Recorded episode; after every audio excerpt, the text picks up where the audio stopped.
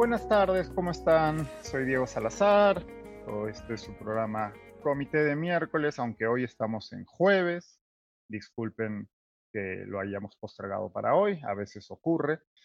Eh, eh, espero que estén bien. Tenemos un programa muy interesante con el internacionalista y podcaster de la casa, Farid Cajat. Farid es conductor del podcast Escena Internacional, producido por nosotros aquí en Comité de Lectura. Como saben bien, si quieren eh, recibir los podcasts premium de Comité de Lectura, tanto el de Farid como los que realizan Augusto Tausen, como Ale Costa, pueden suscribirse en nuestra página web, comitedelectura.pe.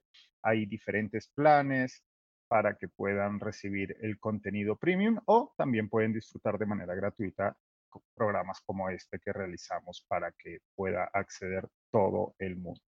Hemos tenido días agitados, por llamarlos de alguna manera, en la diplomacia peruana, así que decidimos conversar con Farid para entender qué es lo que está pasando eh, en las relaciones de nuestro país y su posición en el mundo. Farid, ¿cómo estás? Buenas tardes. Muchísimas gracias por atendernos. Buenas tardes, con gusto. Farid, vamos, creo que de mayor a menor, o lo, de lo más reciente a lo, a, lo que ha venido sucediendo en días pasados. Lo más reciente ha sido este rifirrafe, por calificarlo de alguna manera, entre el coordinador residente del sistema de la ONU en el Perú, Igor Garafulich, y el ejecutivo y el legislativo peruano. Para poner un poco en autos a, la, a, nuestra audiencia, el coordinador residente Garafulich emitió un comunicado expresando su preocupación por eh, la andanada del Congreso contra la Junta Nacional de Justicia.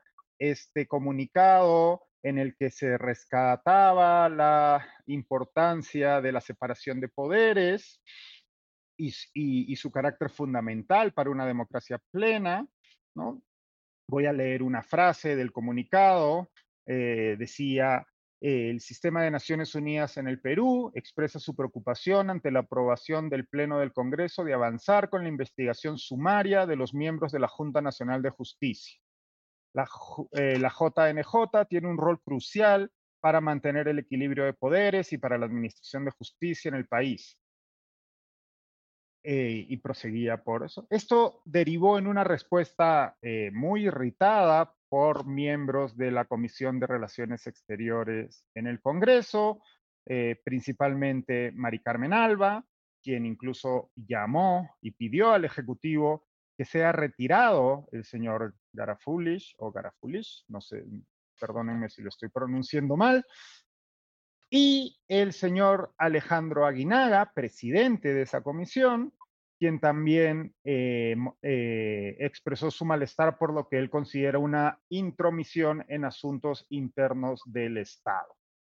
Si te parece, para a mí cuando hablo contigo, Farid, me gusta mucho que quizás repasar primero los conceptos, porque como todos sabemos, eh, los temas de diplomacia y derecho internacional a veces les son extraños a, muchas personas. ¿Qué es exactamente el coordinador residente del sistema de Naciones Unidas en nuestro país? Lo que hay que tener en cuenta es que Naciones Unidas en realidad es un sistema de organizaciones, no es una organización. Está el grupo más relevante en esta materia, el Consejo de Derechos Humanos, está la Asamblea General, que incluye a todos los países miembros, eh, está esta entidad, digamos que solía ser el fideicomiso de territorios por liberarse, está el Programa de Naciones Unidas para el Desarrollo, etc. Hay infinidad de organizaciones bajo el paraguas del sistema de Naciones Unidas y eh, el coordinador es el eh, residente, es la persona que responde en el país eh, en el que está ubicado por el conjunto del sistema. en este caso, sí es cierto que el hecho de que fuera él quien emitiera, digamos, el primer comunicado en torno a la materia era inusual. Pero siendo inusual no viola ninguna norma de derecho internacional porque el Perú tiene que cumplir. O sea, el Perú es un país soberano, como nos recuerdan todo el tiempo los críticos de Naciones Unidas, pero los países soberanos en ejercicio de esa prerrogativa soberana eh, firman acuerdos internacionales y se claro. obligan a sí mismos a cumplirlos. Y eso es lo que ha ocurrido aquí. Se ha llamado la atención sobre el hecho que el Perú no estaba cumpliendo acuerdos suscritos por la Asamblea General de la, de la ONU, eh, de la que es parte y que había votado a favor.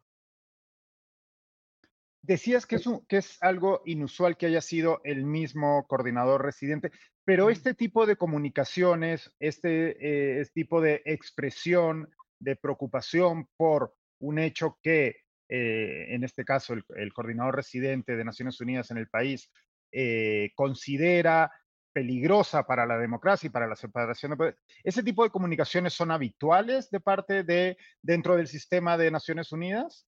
Por supuesto, eh, finalmente quedó claro que lo que dijo el coordinador residente en el Perú eh, e- era producto de eh, una investigación que viene avanzando el alto comisionado de las Así Naciones es. Unidas para los Derechos Humanos. Y entonces luego este alto comisionado fue el que dijo, estamos siguiendo el tema desde enero, uno. Dos, no es solo la investigación sumaria eh, contra la Junta Nacional de Justicia, es que hay 13 proyectos de ley y 5 acusaciones constitucionales que parecen ir en la dirección de interferir con entidades que son constitucionalmente autónomas. Eh, la congresista Alba dijo, bueno, pero que hagan lo mismo respecto a Venezuela. No ha googleado siquiera el- el alto comisionado de Naciones Unidas también se ha pronunciado en más de una ocasión sobre la situación de los derechos humanos en Venezuela. En este caso, además, el tema de fondo, nadie quiere hablar del tema de fondo. Injerencia o no, el punto es que están poniendo el dedo sobre una llaga. La división de poderes propia de una democracia, que como recuerda el comisionado residente, también está consagrada en la Constitución peruana, no es solo Así algo que digan resoluciones de la Asamblea General de la ONU, eh, la división de poderes está en riesgo, en grave riesgo. Ya no hay eh, separación para empezar entre ejecutivo y legislativo. El ejecutivo es un rehén del legislativo. Ya no hay un tribunal constitucional independiente y ahora quieren ir tras las únicas instituciones super, bueno, ya tenían a la fiscal de la nación, eh, parecen tener una, una relación muy estrecha con el jefe del Poder Judicial. Las únicas instituciones que escapaban del control de la mayoría del Congreso son la Junta Nacional de Justicia y el Jurado Nacional de Elecciones. Y el, el alto comisionado de la ONU hizo alusión a ambos, no solo la Junta Nacional de. Justicia, cuando habló de los riesgos para la separación de poderes que existen en el Perú, que existen, digamos, en plural. De- decías algo muy interesante hace un momento y es que en efecto eh, muchas de estas, eh, eh, podríamos calificarlos de exabruptos por parte de, ciertos miembros del Congreso, no así por parte de Relaciones Exteriores, ahora hablaremos de la respuesta de Relaciones Exteriores, que entra dentro ¿no? de, la, de la lógica y el lenguaje diplomático, pero muchos de estos exabruptos que vienen de parte de ciertos, de algunos congresistas, eh, intentan remachar la idea de soberanía, como si en efecto el Perú no fuera un país soberano o estuviese o hubiese perdido soberanía. Podríamos, eh, desde una óptica del derecho internacional y de las relaciones internacionales, explicar qué es la soberanía de un país en este sentido, en este caso, y por qué no se ve afectada por estar haber firmado tratados internacionales como pertenecer a la ONU, como ser parte de la OEA, como haber firmado el acuerdo de San, el Pacto de San José, del que hablaremos luego también por otro caso. sí. Bueno, eh, no voy a hacer una eh, historia del concepto, pero No, no, básicamente no. siempre tuvo dos dimensiones. Soberanía interna quiere Uh -huh, decir que hay un Estado que es la autoridad suprema para todo efecto práctico dentro de un territorio, y soberanía externa. Ningún actor externo tiene derecho de injerencia en lo que pase dentro de tu país. Uh -huh, Pero los países en ejercicio de su soberanía suscriben acuerdos internacionales. Si firmas un tratado de libre comercio eh, a través del cual te comprometes a eliminar tus aranceles para las importaciones procedentes del país con el que firmaste el tratado, estás obligado por propia voluntad, nadie te obligó a firmar el tratado, a cumplir los términos del mismo. Lo, lo mismo sucede en el tema de eh, la Corte Internacional de, perdón, Interamericana de Derechos Humanos o el sistema de Naciones Unidas hasta Corea del Norte es parte del sistema de Naciones Unidas, ¿no? O sea, porque a algunos ya poco les falta para proponer que dejemos el sistema y nos vayamos a Marte, presumo. Están a medio paso, está a medio paso. Sí, poco, ¿no? Eh, los países que no han sido parte de la ONU históricamente eran Suiza por propia voluntad, pero Suiza cumplía con mucho, por ejemplo, el derecho internacional humanitario. Y dos, Sudáfrica, la Sudáfrica del apartheid, del régimen racista conocido bajo ese nombre, que no fue aceptada en la ONU. El resto de estados, hasta los más despóticos, son miembros de la ONU. Y claro, ahí surge el tema de que firman documentos que luego no cumplen. Pero si, se supone que somos una democracia representativa, eh, pues se supone que hay doble motivo para cumplir los acuerdos que firmamos. No hay injerencia indebida si lo que te exigen es que cumplas aquello a lo que te comprometiste voluntariamente a través de la suscripción de acuerdos o tratados internacionales, que según la constitución peruana son, eh, tienen fuerza de ley dentro del Perú. A, a las eh, declaraciones de, de estos congresistas le siguió con bastante prontitud, podemos decir, una respuesta de parte de nuestro Ministerio de Relaciones Exteriores, de nuestra Cancillería. Y para no caer en error, voy a eh, eh, citar textualmente, ¿no? En un, a través de un comunicado, la Cancillería señaló que el Ministerio de Relaciones Exteriores convocó al coordinador residente del Sistema de las Naciones Unidas en el Perú a fin de transmitirle formalmente la extrañeza del gobierno peruano por el pronunciamiento del sistema de las Naciones Unidas en el Perú al que venimos aludiendo eh, en esta conversación. en lenguaje diplomático siempre, siempre está lleno de sutilezas y matices. ¿Qué significa ese, e, ese comunicado por parte de la Cancillería? ¿Qué es lo que le están diciendo al señor Garafulis y al sistema de Naciones Unidas? Eh, primero quisiera contextualizarlo políticamente. Por favor. Somos un gobierno eh, con niveles de aprobación que a veces eh, apenas superan eh, los dos dígitos, que no tiene un solo congresista, no tiene un partido político y por ende depende para todo efecto práctico del apoyo de una mayoría del Congreso. Entonces, si una comisión del Congreso, controlada por esa mayoría, te pide que declares persona non grata al representante de la ONU en el Perú y, lo, y prácticamente lo expulses, porque esa es la consecuencia práctica de considerar la persona no grata, hay un plazo para eh, que se vaya del país, la Cancillería se sintió eh, bajo la obligación de, para no antagonizar a la mayoría del Congreso, de la cual depende su permanencia eh, en el gobierno. a su constituencia principal.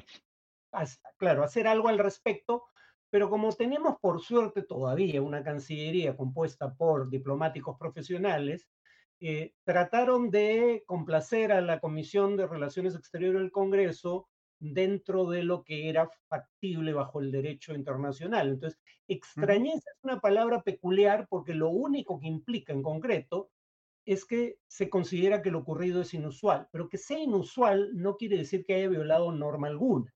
Entonces, eh, por eso es importante el término utilizado por Cancillería, porque repito, por mucho que el actual canciller eh, sea leal a la presidenta y la presidenta sea servil al Congreso, finalmente es una diplomática profesional que no se va a salir de eh, las normas.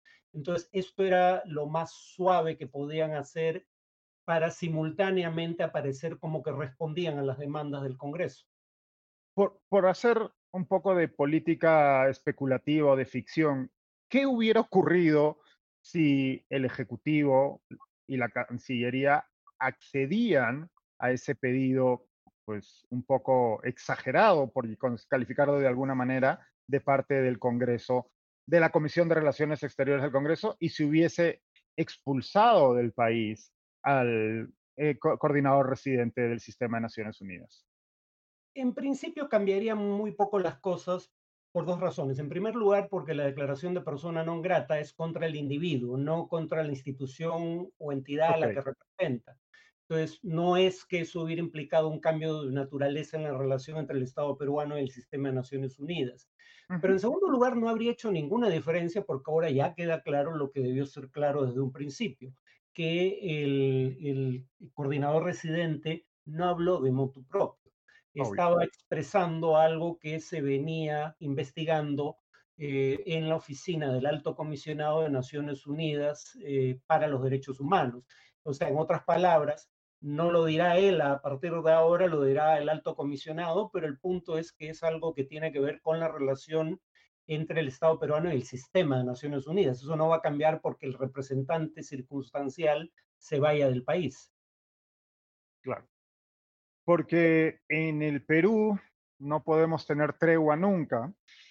Eh, tenemos otros eh, conatos de conflictos eh, diplomáticos o de, naturaleza diplomática en este momento. Hay, otro hay un proyecto de ley presentado por la congresista Roseli Amuruz, que no es cualquier congresista, es la tercera vicepresidenta del Congreso, eh, miembro de la bancada de Avanza País, quien ha presentado un proyecto de ley y ha solicitado, eh, voy a leer textualmente de nuevo para pues eh, no, no caer en error, le ha solicitado directamente a la presidenta Boluarte evaluar la suspensión de la cuota de lo que ella dice es 968.500 dólares para la OEA. Esto entiendo que se refiere a la cuota anual que pagan los, que pagan los países miembros de eh, la Organización de Estados Americanos no podemos permitir, sigo citando, que algunas ONG, con el argumento de defender los derechos humanos, protejan a terroristas y corruptos, no sabemos,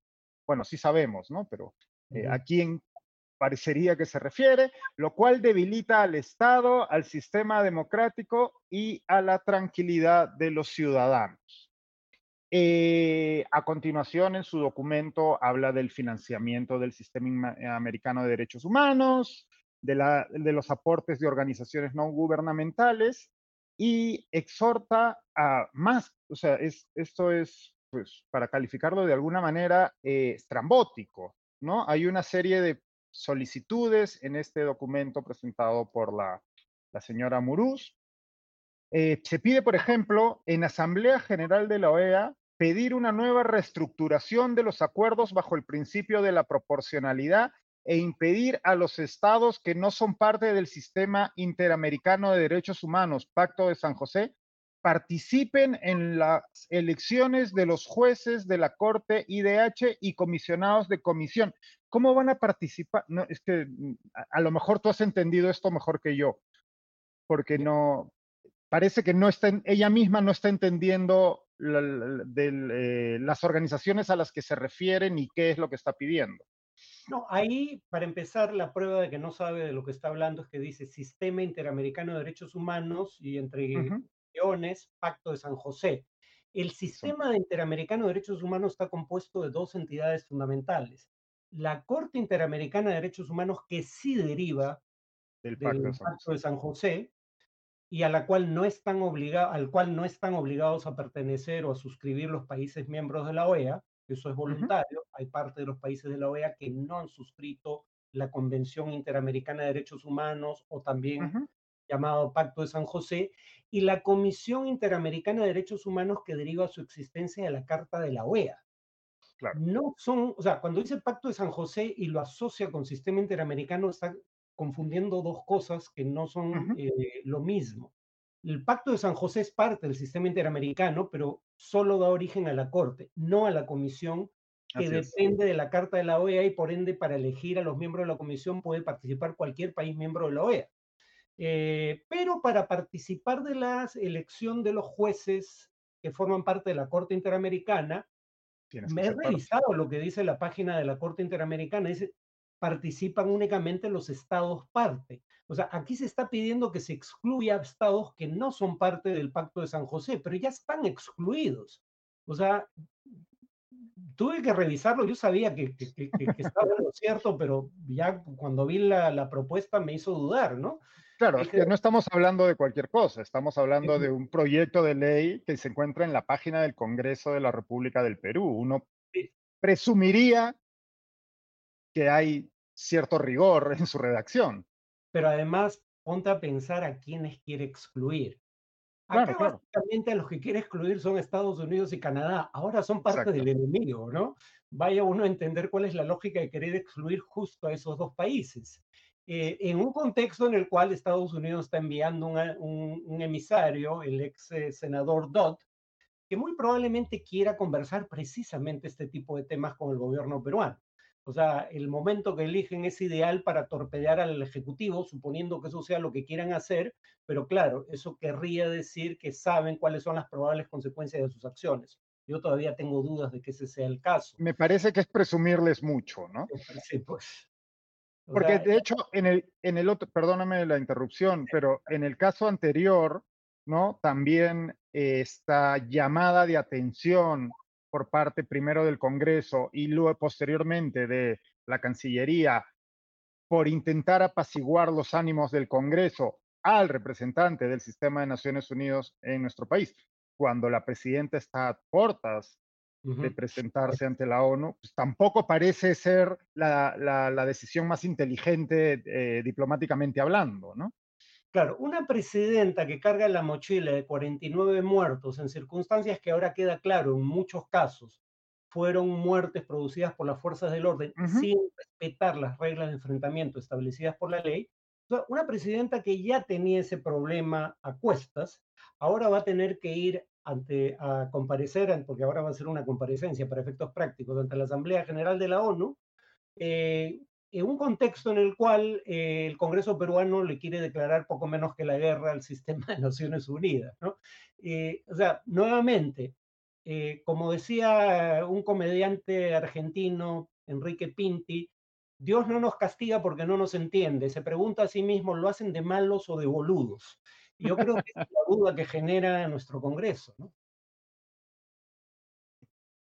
Resulta, es que, porque luego, claro, se, se, es, son incap este tipo de documentos y de propuestas, como hemos señalado y como bien has analizado. Esto, por cierto, está hoy en el podcast de Farid, en Ser Internacional. Los días jueves el podcast es de libre acceso. Pueden, pueden escucharlo ya en cualquier plataforma de podcast a la que estén suscritos o también aquí en nuestra página, en nuestra página en YouTube.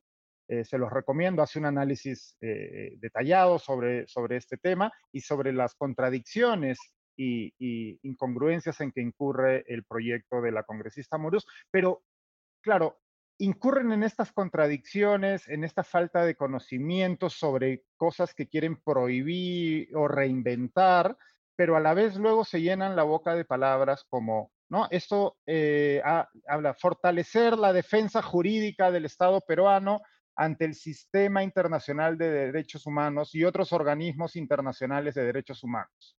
O sea, pero ¿cómo la vas a fortalecer si te quieres retirar? ¿Para qué necesitas fortalecerla? Claro, para empezar esta, para, para, para empezar, su primera propuesta es dejar de pagar la cuota que te permite ser parte de, en un, en, de la mitad de ese sistema, ¿no? ¿Qué, ¿Qué ocurriría? De nuevo vamos a caer en, en la política de en la política ficción. E, en el ucronismo. ¿Qué ocurriría si la señora Boluarte decide mañana, no, ese casi millón de dólares, en teoría, no sé, yo no he podido comprobar la cifra todavía, no, no sé si tú lo has hecho, eh, no. sé de dónde la ha sacado, la he buscado y no, no la he encontrado. Eh, ¿Qué ocurriría si decidimos como país dejar de pagar esa cuota? Eh, bueno, en primer lugar, estaríamos... Eh, Aparte de violando un acuerdo que hemos suscrito, por supuesto. Estamos violando, ese es claro. En primer lugar, estamos violando un acuerdo que hemos suscrito, porque no es que hayamos dicho, eh, por razones de austeridad, como alegó en su momento Bukele, vamos a retrasar el pago y no queremos ampliar el monto, básicamente estamos declarándonos en desacato deliberadamente, suponiendo que se apruebe la, propuesta de la congresista Muruz. En segundo lugar, el, eh, el presupuesto para este año del el sistema de, la Organización de Estados Americanos, porque también tiene distintas entidades dentro de la Relatoría Especial para la Libertad de Expresión, la Comisión Interamericana, etcétera, eh, es 85 millones de dólares. Si las, lo que aporta Perú es lo que dice la congresista Muruz, es poco más del 1.1%. Y eso sin contar con aportes no estatales, al, digamos, a las arcas del sistema de la OEA. Entonces, digamos que eh, no es que, si lo que se busca es eh, ejercer presión para obtener concesiones, retirar el 1% del financiamiento no lo va a No parece ser la, más, la presión más poderosa que podríamos ejercer. Claro, y en segundo lugar, este, lo, que hay que tener en cuenta es que hay una propuesta en este momento en la OEA para que los países que no pagan por la razón que fuese sus cuotas sean excluidos del derecho al voto en el Consejo Permanente de la OEA, con lo cual no solo no adquiriríamos capacidad de presión sobre el sistema, sino que perderíamos uno de los pocos elementos que tenemos para eh, tomar decisiones dentro de él, ¿no? Entonces, nuevamente, yo conversábamos antes de, entrar al aire y, yo decía, lo único que puede redimir este tipo de propuestas es que sean producto del cinismo y, no de la falta de criterio, ¿no?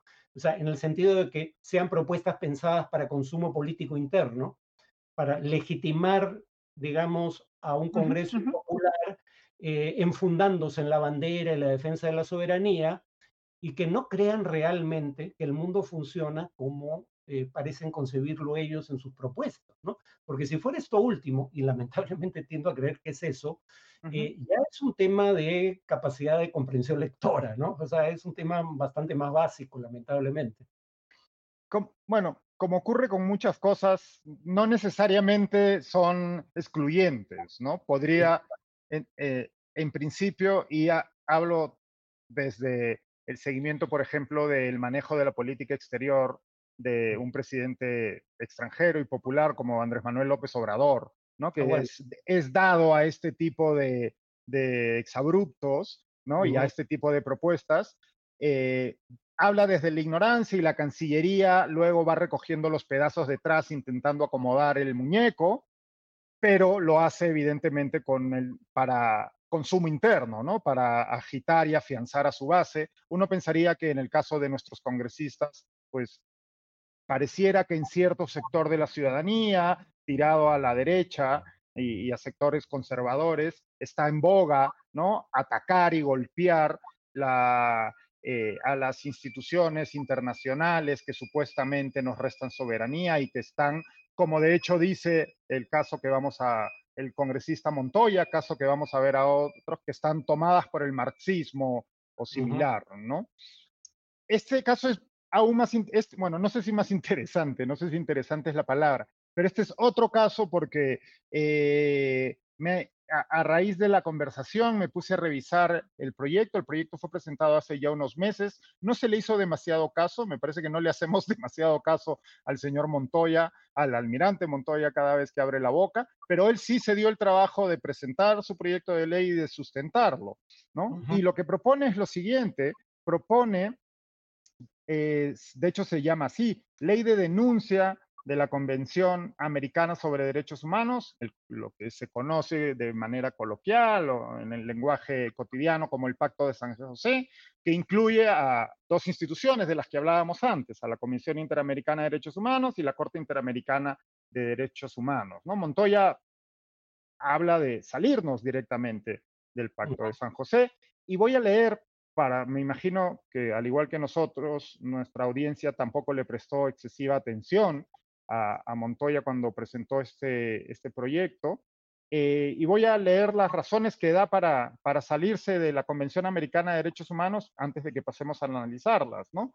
Dice, eh, ¿por qué retirarnos de la Convención Americana de Derechos Humanos? Primero, es necesario recuperar el concepto de soberanía, de nuevo, ¿no? El sonsonete, jurisdiccional del Estado peruano en la solución de conflictos, cualquiera sea su naturaleza. vaya uno a saber exactamente qué significa eso. Constituye un hecho incontrastable la madurez institucional y democrática del Estado peruano. Bueno, no sé yo si eso es incontrastable, pero bueno, su capacidad de autogobierno y determinación. Prueba de ello es que el autogolpe del expresidente Castillo no se consolidó, recuperándose rápidamente los cauces institucionales en base al cumplimiento constitucional. El Estado peruano no requiere ser tutelado jurisdiccionalmente por un órgano extranjero, supranacional, que no está sujeto a ningún tipo de controles funcionales y de calidad sin posibilidades impugnatorias y de contradicción. Ojo a lo siguiente, ¿eh? este tratado internacional y sus órganos derivados han devenido en un moderno colonialismo jurídico. Qué interesante escuchar al señor Montoya hablar de colonialismo. Debe ser la primera vez en su vida que, que, que, habla, que utilice ese término sobre los países latinoamericanos con efectos invasivos en el sistema de justicia y que afectan al derecho a la libre determinación de los pueblos. La incorporación del Estado peruano al sistema interamericano de protección de derechos humanos el 28 de julio del 78 mediante la ratificación de la CADH respondió a una coyuntura histórica diferente, donde el Perú se encontraba en un proceso de transición hacia un régimen democrático luego de una prolongada dictadura militar, circunstancia que hoy en día ha cambiado radicalmente, contándose con un fortalecido régimen constitucional que reconoce de manera amplia la protección de los derechos humanos en la normatividad interna del Estado peruano. Bueno saber que Morales Bermúdez le parece un dictador al almirante Montoya, eso también es una novedad. Sí, porque hasta, porque hasta hace poco estaba aplaudiendo a rabiar en homenajes en el Congreso. Y por último, el sistema interamericano de derechos humanos se encuentra en crisis y desgaste por sesgo ideológico. Su defensa de los derechos fundamentales se ha desvirtuado y como órgano supranacional ha sido capturado ideológica por ideas marxistas, haciéndose politizado profundamente, lo que ha desvirtuado su esencia de jurisdicción. ¿Qué coliges de, esta andanada por parte del señor Montoya?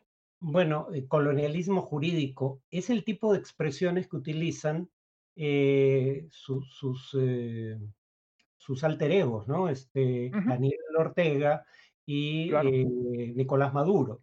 bueno, a veces hablan de colonialismo, a veces de imperialismo, pero así como Montoya le asigna un sesgo ideológico de izquierda al sistema interamericano y en particular a la Corte Interamericana de Derechos Humanos, ellos le asignan un sesgo ideológico también, pero de derecha, de extrema derecha. Convengamos en que la, la, Corte Interamericana puede tener un sesgo de izquierda o de derecha, pero no puede tener ambos sesgos simultáneamente.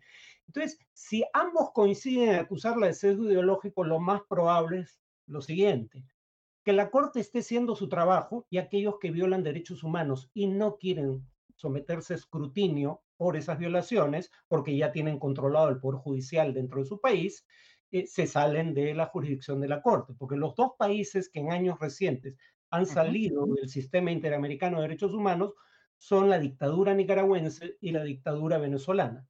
Esa es la compañía en la que nos quiere poner el congresista Montoya, y añadiría no solo él, también hay una propuesta para retirarse de la Corte de un congresista de Perú Libre.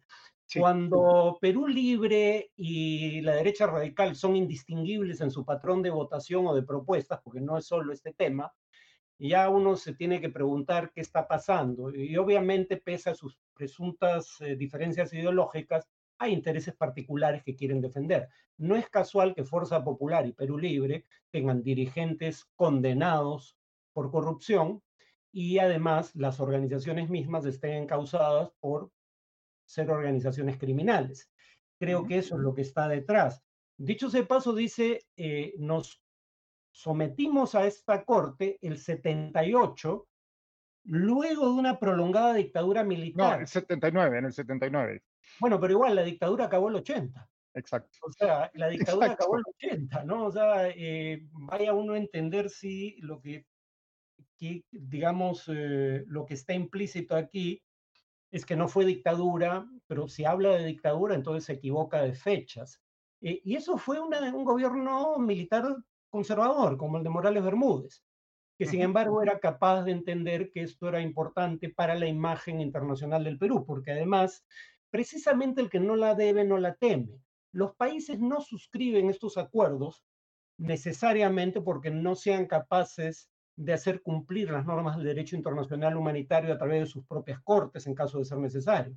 Lo hacen para también proyectar la imagen de un país que no teme el escrutinio internacional, ¿no? Eh, pero acá claramente sí hay ese temor.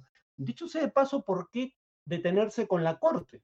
Eh, la Corte Internacional de Justicia, que nos concedió 50.000 kilómetros cuadrados de eh, zona económica exclusiva, ¿por qué no retirarse también de su competencia y devolverle a Chile lo que les quitamos a través de un fallo de esa Corte. Claro, él diría, pero ahí no hay un sesgo ideológico. ¿Cómo define eso? habría quienes dirían que, de hecho, Putin lo dice, que hay un sesgo ideológico en la Corte Penal Internacional. Eh, y, yo personalmente he tenido un podcast en el que digo aquello de lo que la Corte Penal Internacional acusa a Putin, violar el artículo 49 de la Cuarta Convención de Ginebra, es algo que también ha violado, es un artículo que también ha violado el Estado de Israel, pero cuyos gobernantes, 56 años después de violar ese artículo, igual que Putin, no son sometidos a la competencia de la Corte. Entonces, bajo ese tipo de criterios salgámonos de la Corte Penal Internacional. ¿Por qué solo la Corte Interamericana? Bueno, por los antecedentes previos del Perú. No quiere escrutinio internacional. ¿Cuándo falló la Corte sobre algo importante en el Perú? Por ejemplo, eh, en relación al tema de los juicios contra terroristas eh, con, eh, en, juez, en, en, cortes militares con jueces sin rostro. lo único que dijo la Corte fue, esos no fueron juicios que se atengan a las normas de debido proceso. Se volvió a hacer los juicios, se les volvió a condenar y siguen presos. No cambió absolutamente nada, salvo que hicimos las cosas de manera correcta. Eso es lo que quieren evitar aquí. Ah, ahora, a, partir de tu, de, tu reflexión, una de las cosas que eh, me, vienen a la cabeza cuando, cuando leo esta, ¿no? Sobre todo cuando lo, analizamos en, en, esta seguidilla, es ¿qué, cuál es el país que imaginan? ¿No? ¿Qué, tipo de, de sueño aislacionista imagina esta gente? yo no sé si tú alcanzas a comprenderlo, ¿no? Porque hay que, hay denunciar la Corte, eh, la Corte eh, Americana de Derechos Humanos, hay que la, Convención, perdón, hay que salirse de la OEA, hay que llamar y llamarle la atención al, y expulsar al, representante del sistema de Naciones Unidas. ¿Qué, qué, qué, en qué país piensan que están? A ver, yo creo que es una tendencia relativamente común en la región. Eh, nuestra derecha radical a veces tiene, bueno, no sé en el caso del congresista Montoya, pero sí, por ejemplo, en el caso del congresista Cabero eh, o la congresista Tudela. Nuestra derecha radical eh, tiene una crisis de identidad porque cree ser liberal cuando en realidad es conservadora para todo efecto práctico, salvo la defensa de la propiedad privada, que es una y, en ocasiones del mercado, que es una defensa que también puede ser un conservador. Y en el caso del mercado, eh, digamos, nadie se dio cuenta nunca del Club de la Construcción. Si algo demuestra el Club de la Construcción es precisamente que no había mercado en eh, la asignación de eh, obra pública porque había confabulación de empresarios. ¿no? Cuando se trata de defender el mercado, a veces incluso vacilan. Yo, esto lo digo eh, por primera vez en un podcast de comité de lectura, pero lo digo en privado con frecuencia. Una de las cosas que a mí me hace sentirme cómodo en comité de lectura es que, aunque yo probablemente tenga un sesgo más hacia la socialdemocracia, en comité de lectura hay liberales como tú, como Augusto, como Alessandra, o Alejandra, perdón, eh, liberales a carta cabal, que defienden la economía de mercado, la propiedad privada, pero también defienden la democracia representativa y los derechos humanos. Eh, nuestros, nuestra derecha a veces cree ser liberal, pero vean, por ejemplo, el programa de, eh, de Milley, que es Viva la libertad, carajo, no es su lema, y él es un libertario, ¿qué cosa del programa social libertario hay en su programa? Nada. Habla de, matrimonio igualitario, pero no está en el programa. Habla del derecho a la venta de órganos, pero no está en el programa. Y en el tema en donde sí se menciona, ha reculado completamente, porque él solía estar a favor del derecho de una mujer a decidir en torno al aborto y ahora en su programa habla de defensa de la vida desde la concepción. ¿no? Para empezar, esa es una palabra que no es la que usa la ciencia, em, sino la religión.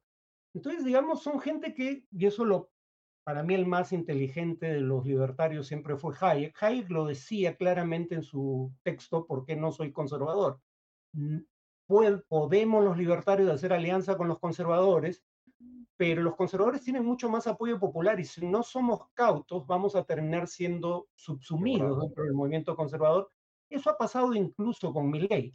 O sea, tiene una defensora de la última dictadura militar negacionista de eh, los crímenes cometidos por esa dictadura, ha borrado todo, toda alusión a su agenda social en el programa de gobierno. Eh, ¿Qué queda de libertario? Y tiene una agenda en materia de seguridad ciudadana que más bien es de corte represivo. De liberal no queda gran cosa en la propuesta de Milley. No hablemos ya de los que se creen liberales en el Perú. Sí, no, no. No, no hemos visto en los últimos tiempos a ningún político o política peruana defender propuestas de, corte liberal. Y como en efecto dices, quienes se autodenominan liberales, por lo general eh, son conservadores o incluso ultraconservadores que eh, se visten de liberales para atraer a cierto sector eh, que, que, tampoco es liberal, ¿no? Y que en, la mayoría de los casos, como dices, eh, prefiere un mercado controlado, pero controlado por los suyos, ¿no? Exacto. Como, como en el caso del Club de la Construcción y tantos otros, ¿no? Eh, para, para ir terminando la conversación, la verdad que es, es, es muy... ¿qué, ¿Cómo ves tú? Porque el Perú, evidentemente, a, diferencia de lo que aduce el señor Montoya en su exposición eh, de motivos, eh, no es una democracia eh, este, madura, no, más bien somos un Estado democrático bastante precario, que necesitamos todo el apoyo necesario y, e incluso podríamos decir marco normativo internacional para garantizar derechos mínimos. Estamos, volvemos a lo que sabemos, ¿no? El Perú eh, incumple de manera, eh, este año hemos visto varios ejemplos, tenemos los casos en los que se nos ha llamado la atención por atentar contra los derechos humanos de niñas embarazadas a las que se les negó la posibilidad de aborto, eh, por supuesto, las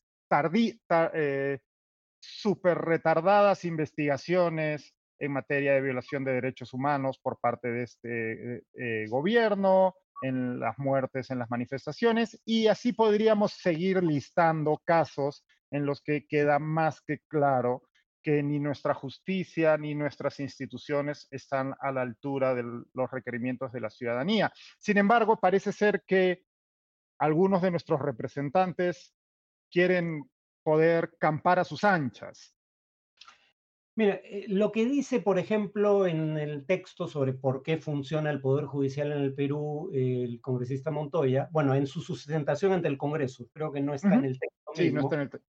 Dice, dice, dice que hemos enjuiciado a cinco expresidentes y que eso demuestra que el Poder Judicial funciona sin restricciones políticas. En primer lugar, el único expresidente con condena firme es Fujimori. Los otros están siendo procesados. Así es. En segundo lugar, eh, PPK es la prueba de que, por lo que se quiere implicar es que si son expresidentes son políticamente influyentes y pese a eso están siendo procesados. La prueba de que eso no es cierto es PPK. PPK ya no tiene influencia alguna, no tiene legitimidad popular. De hecho, su partido literalmente desapareció. No tiene un congresista que lo apoye en el actual Congreso. Eh, a diferencia de Keiko Fujimori, que sí tiene esas prerrogativas y, que no termina de ser condenada. ¿no? Eh, y, además habría que decir que en el caso de los expresidentes, en la mayoría de casos, casi toda la evidencia nos vino de afuera, no fue evidencia que encontró el Poder Judicial. Por ejemplo, el caso Lavallato en Brasil. Y finalmente eh, vi una encuesta de Ipsos de mayo eh, solo 22% de peruanos aprueba el desempeño del Poder Judicial. O sea, la imagen que tiene de nuestro Poder Judicial el congresista Montoya no se la cree ni él. No, pues por supuesto, eso es lo mismo que comentábamos hace un momento, ¿no? Utilizan estos ejemplos cuando les conviene, de la misma manera que cuando acusaban un fraude que han sido incapaces de probar, no dudó en salir corriendo para intentar reunirse con el, con el secretario general de la OEA, sin siquiera conocer la dirección en la que éste eh, despachaba, ¿no? Y sin pedir cita antes. O sea, en lugar de pedir cita de Lima, viajó hasta Estados Unidos a tocar la puerta a ver si lo recibían. Sí. Bueno, Farid, muchísimas gracias. Como siempre, es un placer conversar contigo, a ver con qué nos sorprenden en las próximas semanas nuestros congresos. Y bueno, me imagino que estaremos aquí para conversar acerca de la presentación de la presidenta Boluarte ante la ONU. Será un gusto, Diego. Gracias. Que tengas una estupenda tarde y un buen resto de semana. Cuídate, hasta pronto. Hasta luego. Eso ha sido todo por hoy. Espero que hayan disfrutado de la conversación con Farid. Como les decía, pueden consultar su podcast de hoy, está también en video, aquí mismo en el feed de YouTube de Comité de Lectura, así como en versión audio exclusivamente en las plataformas de eh, de podcast, Spotify, Apple Podcast o la, que, o la de su preferencia. El de hoy es de libre acceso.